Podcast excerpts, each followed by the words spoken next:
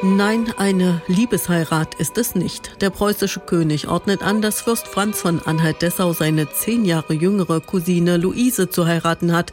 Dabei hat der Dessauer Fürst sein Herz längst vergeben an eine bürgerliche an eine Gärtnerstochter, mit der er bereits zwei Kinder hat. Doch die Frau ist nicht standesgemäß. Luise wird seine Angetraute. Luise, äh, ja andersrum gesehen, war ja auch nicht gleich so entzückt.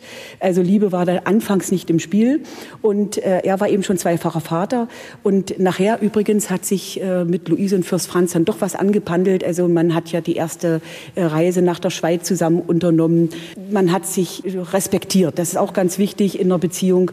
Denn Luise war auch eine intelligente und auch hübsche Frau erzählt Christine Brickmann, Mitarbeiterin der Kulturstiftung Dessau-Wörlitz und Kastellanin des Schlosses, dass aus der erzwungenen Verbindung eine liebevolle Ehe wird, aus der auch zwei Kinder hervorgehen, beweist Schloss Wörlitz. Franz macht seiner Luise die Sommerresidenz zum Geschenk.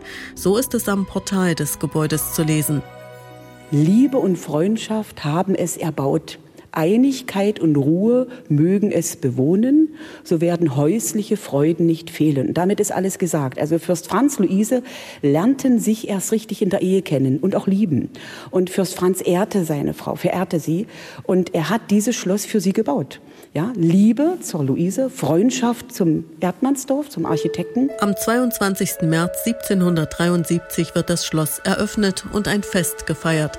Und weil der Fürst Griechenland und die Antike so liebt, sollen sich alle Gäste auch so kleiden. In ihrem Tagebuch notiert Gräfin von Waldersee, die eingeladen ist. In der Ferne ertönte ländliche Musik. Nymphen näherten sich mit lieblichem Gesang. Der als Anführer der Nymphen verkleidete Hofrat hielt eine Ansprache und bat alle Gäste, ihm zu folgen und dem Feste beizuwohnen. Mit den Booten ging es dann zum englischen Sitz. Dort stand Luise mit Gefolge im griechischen Gewand. Sie führte die Gäste zur Schlosswiese. Alles war hell erleuchtet. Der Fürst, auch im griechischen Gewand, schritt die Schlosstreppe herunter, ging seiner Gemahlin entgegen und hieß sie willkommen und bat sie, von dem Schlosse Besitz zu nehmen. Schließlich zieht der gesamte Festzug in das Schloss hinein. Über die Rotunde dann Lichthof und dann direkt in den Festsaal rein. Da stehen wir ja jetzt momentan. Und dort fand der eigentliche Festakt statt. Also Musikvorträge. Erdmannsdorf, der Architekt, erschien mit den Musen, die sich ja natürlich auch verkleidet haben, der Baukunst, der Malerei und der Musik. Und Höhepunkt des Festes war die Festkantate vom Hofkapellmeister Rust. Ein schönes Fest, zu dem auch die normale Bevölkerung geladen ist, denn das ist Ansinnen des aufgeklärten Fürsten. Er öffnet Park und Schloss für das Volk.